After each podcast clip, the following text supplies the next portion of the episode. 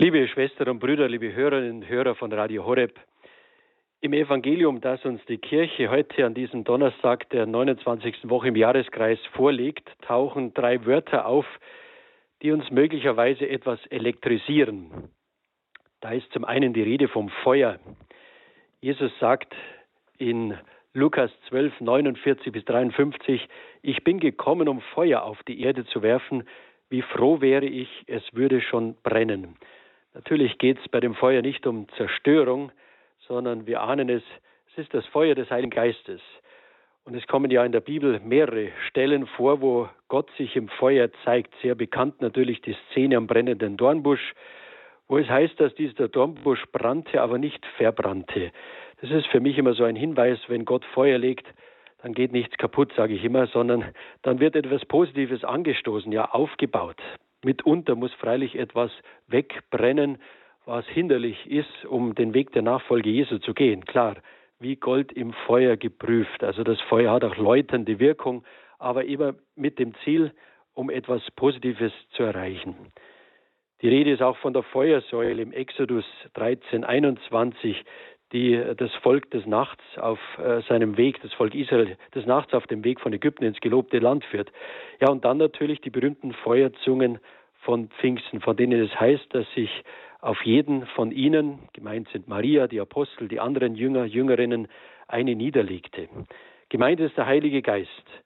Der Geist, der sich im Feuer am Pfingsten bemerkbar macht und die Apostel und die anderen erfüllt und antreibt. Der Heilige Geist, ich sage ich immer, der legt Feuer unterm Hintern, dass die Apostel endlich rauskommen aus diesen vier Wänden des Obergemachs, in die sie sich eingesperrt haben, rausgehen auch aus sich selbst, um endlich die große Aufgabe zu erfüllen, aller Welt das Evangelium, die frohe Botschaft, Jesus Christus und sein Evangelium zu bezeugen und zu verkünden. Das geschieht am Pfingsten und ab Pfingsten ganz mächtig und kraftvoll. Kein Wunder, dass sich Jesus danach sehnt, dass dieses Feuer endlich auf die Erde ausgegossen wird, eben nicht im Sinne von Zerstörung, sondern von Aufbau seines Reiches, der Gerechtigkeit, der Liebe und des Friedens.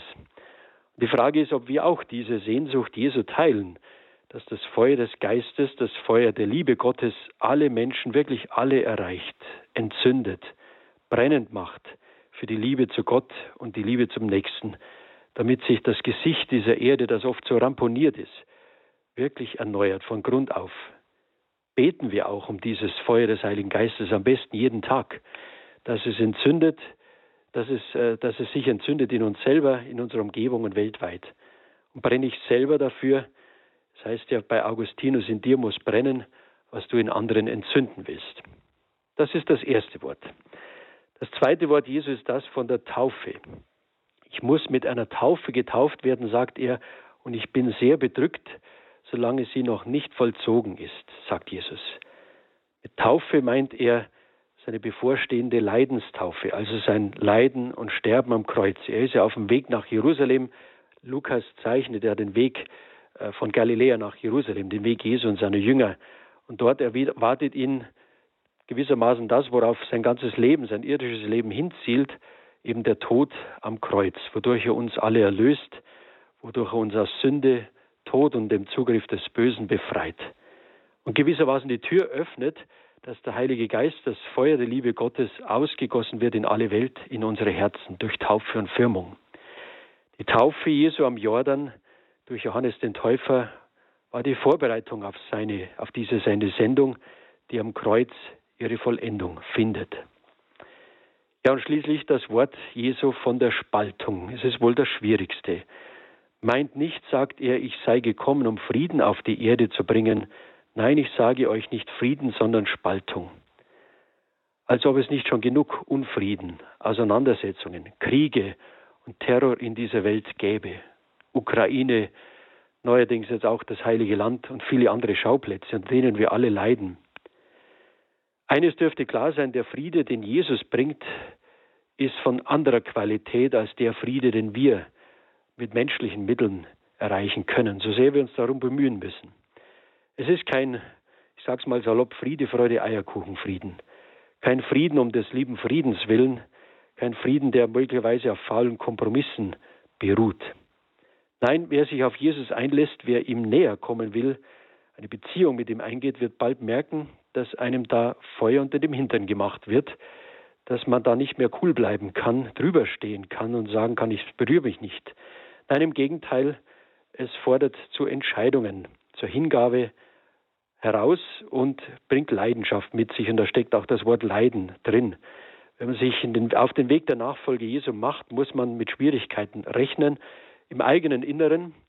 Man hat es zu tun mit Anfechtungen. Man möchte den guten Weg gehen und merkt aber, dass es einen auch mitunter woanders hinzieht. Man muss also ständig kämpfen mit der eigenen Schwäche, mit eigenen Verführungen, Versuchungen. Und dann der Weg der Nachfolge bringt immer wieder auch Provokationen mit sich. Da muss man noch nichts gesagt haben. Wir merken das allein, indem wir uns anders verhalten im Sinne Jesu, ist das für manche schon Anstoß, uns anzufeinden oder zu sagen, sei doch nicht so fanatisch, mach's nicht so extrem, bleib doch normal. Damit müssen wir rechnen bis dahin, dass wenn wir den Mund auftun, mal für die Wahrheit eintreten, aber auch für Jesus persönlich, für die gute Sache des Evangeliums, dass es dann Widerspruch gibt, dass wir belächelt werden, dass wir als fanatisch hingestellt werden. Mit diesen Widersprüchen, mit diesen Anfeindungen ist zu rechnen. Jesus möchte uns davor warnen und ermutigen, dran zu bleiben, den Weg der Nachfolge trotzdem konsequent zu gehen, nicht klein beizugeben. Freilich immer in Liebe, mit Besonnenheit und Umsicht. Jesus will keine Spaltung, will keine Zerstörung. Er will die Einheit, den Aufbau seines Reiches der Gerechtigkeit, der Liebe und des Friedens. Wo sein Geist wirkt, muss aber mit Widerstand gerechnet werden, mit der Erfahrung, die mitunter schmerzlich ist. Wer darum weiß, kann das einordnen. Er wird mit Liebe und Zuversicht und Gottvertrauen darauf reagieren und damit umgehen können. Amen. Der Herr sei mit euch. Und mit deinem Geiste. Der Name des Herrn sei gepriesen. Von nun an bis in Ewigkeit. Unsere Hilfe ist im Namen des Herrn.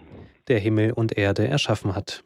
Es segne und beschütze euch der allmächtige und der gütige Gott, der Vater und der Sohn und der Heilige Geist. Amen. Gelobt sei Jesus Christus. In Ewigkeit. Amen.